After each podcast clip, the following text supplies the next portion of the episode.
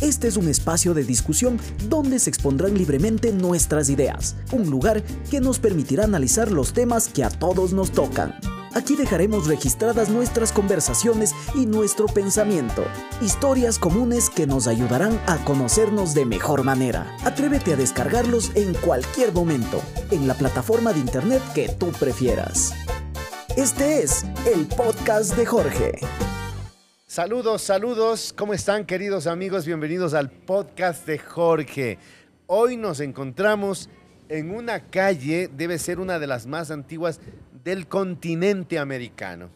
Con más de 572 años, esta calle famosa en la capital del Ecuador, Quito, a 2.800 metros sobre el nivel del mar, la famosa calle Ronda. Así transitaban y tiene todavía una vigencia y diríamos una viva historia de cómo comenzó esta ciudad hace más de 500 años. Desde la tradicional calle de la Ronda, en el centro histórico de Quito, conoceremos las populares costumbres quiteñas, la oferta cultural y comercial que ofrece esta calle tan histórica de la capital y compartiremos con los vecinos sus anhelos, historias y los desafíos que enfrentan para recuperarse tras la pandemia. Doña Gladys, ella es de Guaranda, en la provincia de las, de, las Siete Colinas, la provincia de Bolívar. Buenos días, doctor, un gusto. Bienvenido aquí a la ronda. ¿Qué tiempo tiene ya esa empanada gigante en el mercado? Eh, aproximadamente unos 12 años. ¿Se, avanza una persona a una eh, empanada? Sí, es para una familia más o menos de ocho personas. Ah, claro. Y está Rodrigo Álvarez, el esquiteño, él sí nació en esta ciudad, dirigente de la ronda desde aproximadamente el 2017. Eh, ¿Qué es lo que necesita este sector, eh, Rodrigo? ¿Qué es lo que necesita del ciudadano, del vecino y de las autoridades también? Jorgito, buen, buenos días. Qué felices, contentos estamos de saber que ustedes están presentes aquí, dándonos una mano a esta calle tan tradicional, llena de historia. Estamos compartiendo, tratando de salir adelante con nuestros negocios, Jorgito. Esta es la ronda, yo recuerdo hace aproximadamente unos cuarenta y pico de años, acá estaba el terminal terrestre del Cumandá recordarás tú también. Claro, Jorgito, me acuerdo, yo visitaba a mi familia en Salcedo y siempre, para no perderme, me decían, eh, solo te ubicas en el arco, el puente de los gallinazos que está aquí, porque adentro era un parqueadero de tierra, lodo, cuando llovía. Y dice, solo te ubicas del arco y ahí no te pierdes, mijo. Anda más subir en transportes Santa, transportes de Ecuador. Esos que parecían trenes antes de los buses. Y algo similar, a mí me decían que ya había venido con compañía de adultos algunas veces a Quito, pero ya el día en que yo vengo a residir en Quito vengo solo. Y tenía nueve, diez años y me dices, caminas en la calle de la Ronda todo para arriba, ahí vas a entrar a la 24 de mayo y ahí vas a ver el cóndor, ahí estaba el almacencito de, de mi madre y de mi padre, que era un almacén de calzado. Y el terminal terrestre era aquí justamente en el Cumandá. Sí, pero Jorgito, espero que haya pasado recto a la casa. Bueno, porque esté en el bulevar, no sé, a lo mejor se sabía quedar por ahí a medias. Eh, yo iba este, mirando, mirando, mirando, pero eh, no, no, no me, no me quedaba. ¿Quién ya eh, con el tiempo debe haberse quedado es Paulo Ladino, que le vamos a saludar. buenos días, Paulo. Buenos días, Jorge, buenos días, buenos días a todos. Yo contento, oiga, contento, porque si tú bien dices, esto yo, yo he pasado de la... tú también no eres quiteño. No, yo soy chagra, también guarandeño, eh, de nuestra querida amiga paisana Gladys de Guaranda, la, ciudad de los eternos carnavales. Oye, yo soy de la, de la generación X, ¿ah?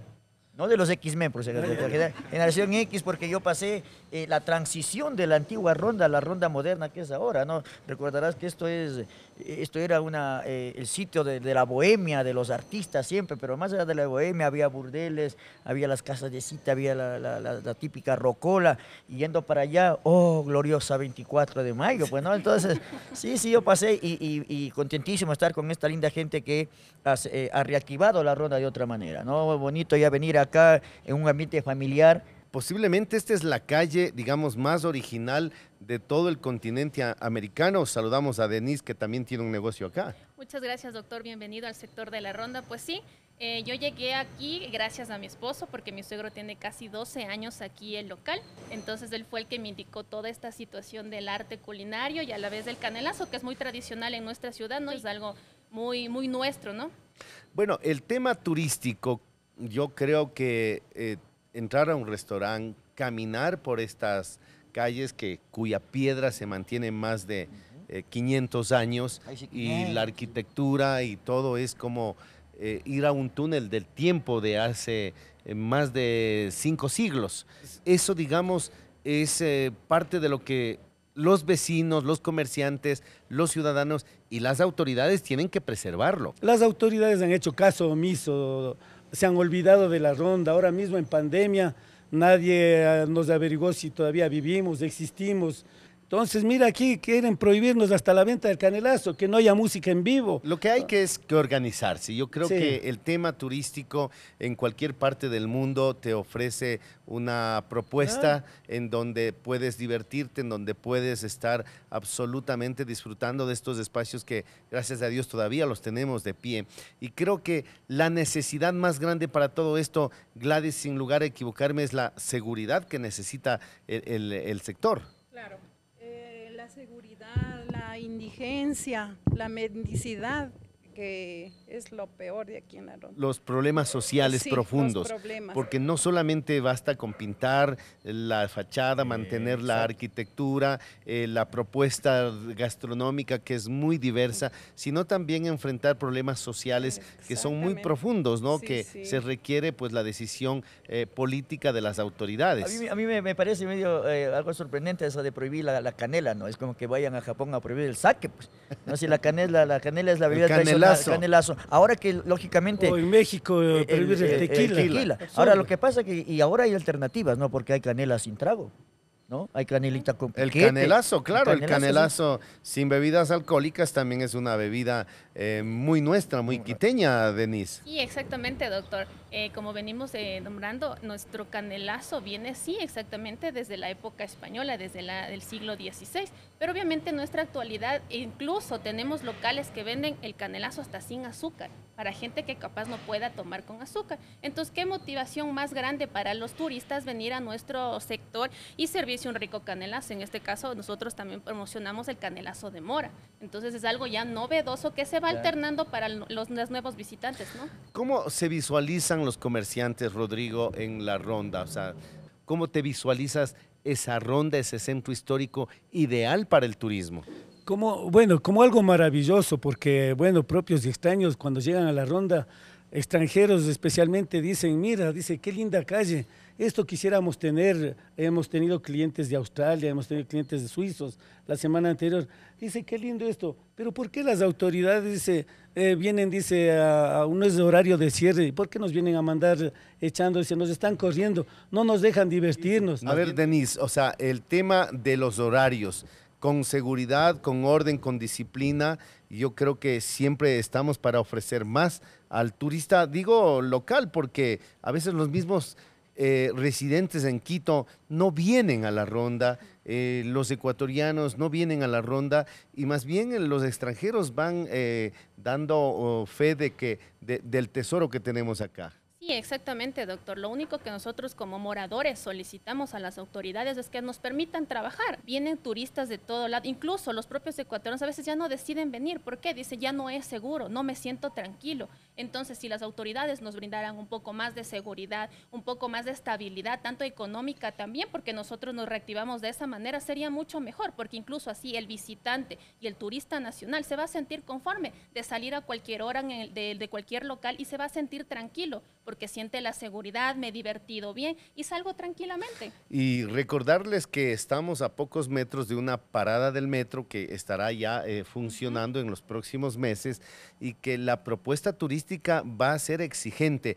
¿Cómo te imaginas tú, Paolo, el tema, por ejemplo, del humor, de la sal quiteña, de la sal ecuatoriana, aquí en el centro histórico? Porque eh, uno acá no viene a llorar, pues uno viene, viene a acá a divertirse, vaya. divertirse, viene a conocer, viene a sentir esa energía eh, milenaria, digo yo, y a través de una propuesta turística de lo que tú haces, por ejemplo, que es, eh, que es el humor. Una propuesta que nosotros teníamos para, para como, como parte del arte, del humor, eh, es darle eso, ¿no? Pues vida al turista, a la gente, eh, porque no solamente el ecuatoriano puede disfrutar de lo que nos, nos entienden a nosotros el humor, ¿no? Hay muchas expresiones que los gringuitos pueden llevar, la danza, el diablo humo y tantas cosas que se hacía lógicamente en la parte baja de, de- de la ronda, lo hacíamos por acá también.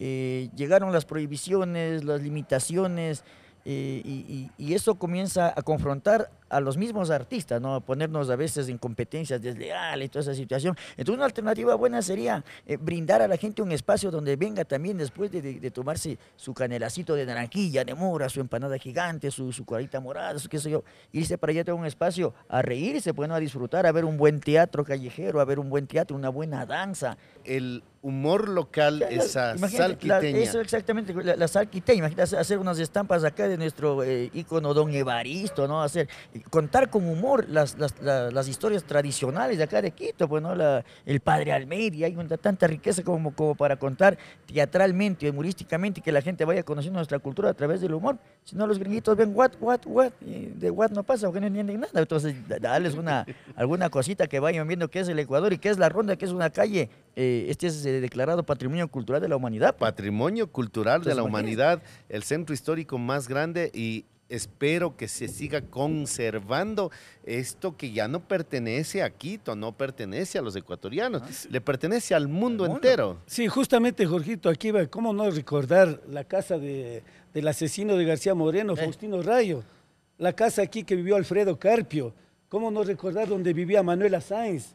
Donde Hugo Alemán, compositor, escritor. Tantos artistas que Hay mucha ahí, historia. mucha historia, especialmente el centro histórico. ¿Cómo no descuidar la Plaza Grande, acá la Victoria, desconocer San Blas, abandonada totalmente? Siete y media de la noche es un pueblo abandonado, siendo la capital, siendo patrimonio cultural, como dice Pablo. Ladino, vea, miren ese poste se acuerda todo cómo es, se acuerda, tiene memoria. Hay, hay mucho por hacer. Estamos en el podcast de Jorge, hoy grabando y transmitiendo desde la calle La Ronda. Descarga el podcast de Jorge en las plataformas de internet que tú prefieras. Este podcast pudimos grabarlo en cualquier sede iluminado que tantos que existen en, el, en la ciudad y en el país, pero qué emocionante grabarlo aquí en La Ronda, en donde yo sí quisiera ver pues tus dotes de humorista, Paolo. ¿Cuál sería la temática de tu monólogo o en este caso de tu serranólogo? Serra- Bueno, eh, así monólogo, ¿no? Tuvimos ese serranólogo. No, pues primerito hacer un culpa como, como, ¿cómo se llama? Como, como ciudadanos, ¿no? Un culpa como clientes, porque también nosotros tenemos la responsabilidad de mantener a la ronda. Bueno, eh, no sé, en otros países, por ejemplo, eh, penado por la ley hacer pipí en la calle. Entonces aquí en medio no, o, a veces los vecinos de los locales no quieren prestar el baño, está con el alma en un hilo y a veces no prestan. Entonces, darnos mano mutuamente en eso. Es únicamente cuestión de, de, de, rever en la historia y, ver que lo que nos está pasando ahora a veces ni siquiera es culpa nuestra, ¿no? Ya es la idiosincrasia nuestra, eso trajeron los españoles de la conquista, cuando vino los... Porque Cristóbal Colón no vino pues a conquistarnos con eh, científicos, abogados, doctores, literatos. ¿Y ¿Con qué vino Cristóbal Colón? Con la gente de mala, mala nota. Con pues, los que habían perdido la libertad. Claro, presos, bucaneros, piratas de esa época, choros, ladrones, violan a nuestras indias, ve las consecuencias. Uno más blanco, otro más negro, uno más chiquito, otro más grande, uno medio renegrido.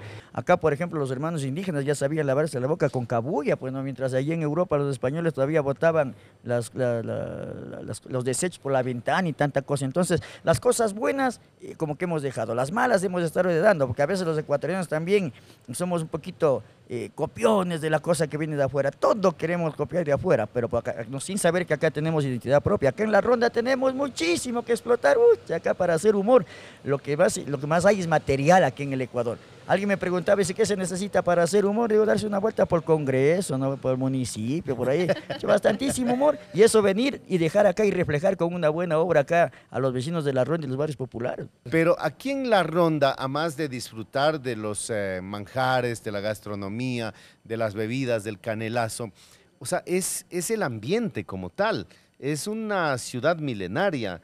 Eh, se siente los siglos eh, pasar por estas calles y creo que eso es lo más importante de, de la ronda. Sí, la verdad que mire, aquí venga usted, hay locales donde le podemos brindar un guitarrista, venga con su familia. ¿Cómo no dar gusto escuchar un bolerito, un pasillo, un está, yarabí? ¿Dónde está la casa de Faustino Lemus Rayo? Está aquí exactamente a unos 100 metros.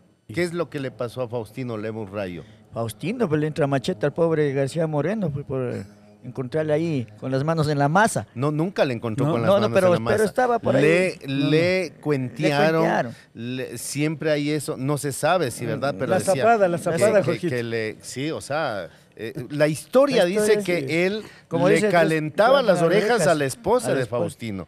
Y la historia dice que para él quitarse de encima ese obstáculo de que era casada la dama, le manda a él lejos, de Lejos. Quito, ¿no? Porque era este algo de, de la milicia. Pero cuando ya le comentan y le cuentan a Faustino No. que andaba, que madrugaba el madrugaba presidente el- García Moreno, lo que comúnmente se conoce en nuestro léxico popular, le gateaba. Le gateaba. Entonces, eh, y ahí es donde entra este crimen Cruce- pasional. pues, ¿no? Cruceta también ha sido García Moreno. No creo que solo, no, so- no solamente es el espíritu de Faustino Rayo.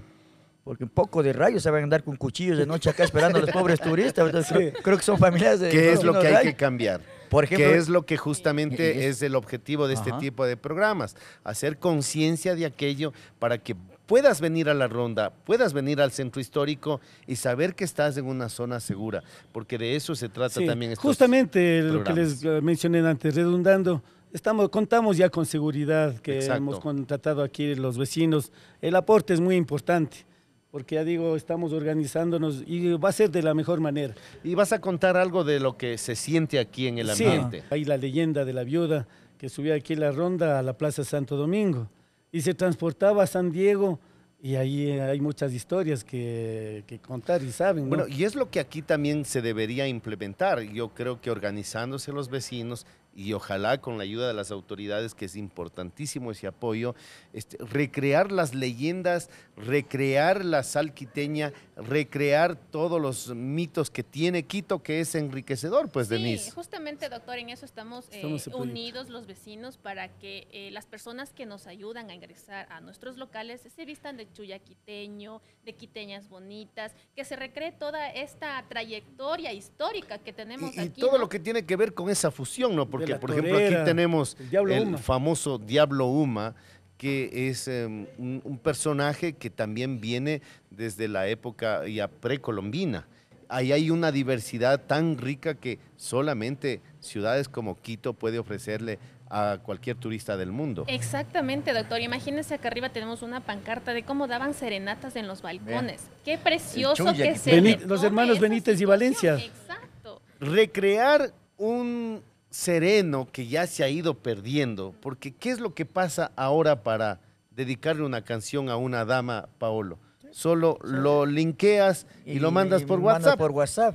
Ya Pero no hay- eso no había no antes, había hace antes. 500 No, años. ya no hay ese ¿Cómo era? ya no hay ese Venir gusto. acá, Claro. cantarle con las guitarras y esperar que se prenda la luz. Y con el En el mejor de los casos, que se prenda la luz. en el peor de los casos, recibías agua. No, no, los mecheros, Jorgito, los mecheros, que antes habían los mecheros. Entonces eh, tenían que aprovechar mientras estaban prendidos, como dice, para una serenata. Y, y- y en buena suerte, agua. Si y no, pedís la permiso a era- mamita. Y ahí viene nuevamente la música tradicional quiteña como Benítez y Valencia, por ejemplo, ¿no? Dar una serenata en el balcón. Yo alcancé a dar serenata. Yo también, yo también. Ya, sí alcanzaste. ¿Y cómo le fue, doctor? en ¿Bien o mal? Real- realmente me iba bastante bien, se prendía la luz y en algunos lugares me decía, joven Yunda, pase, por favor, venga.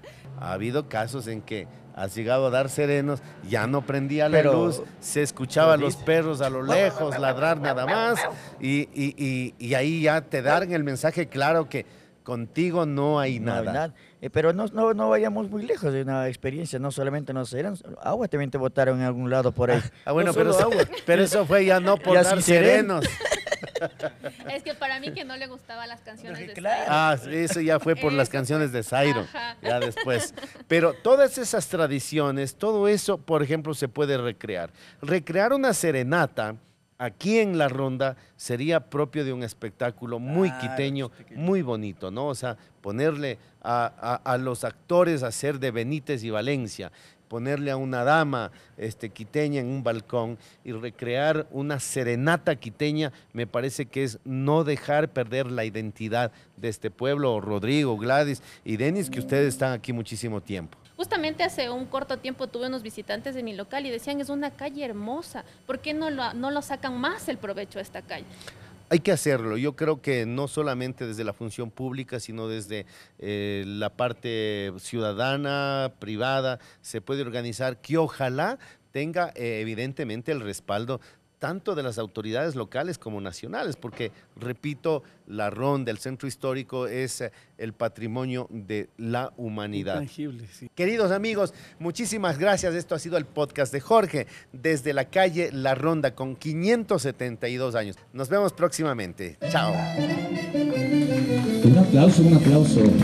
Soy el Chuyita quiteño, la vida me pasó encantado. Para mí todo es un sueño, bajo este mi cielo amado. Las lindas chiquillas quiteñas son dueñas de mi corazón. No hay mujeres en el En este episodio conocimos las historias y tradiciones de la Ronda, una de las calles más emblemáticas del centro histórico. Conocimos a sus vecinos y conversamos sobre cómo potenciar estos espacios que generan cultura, empleo y desarrollo para la ciudad. Este fue el podcast de Jorge.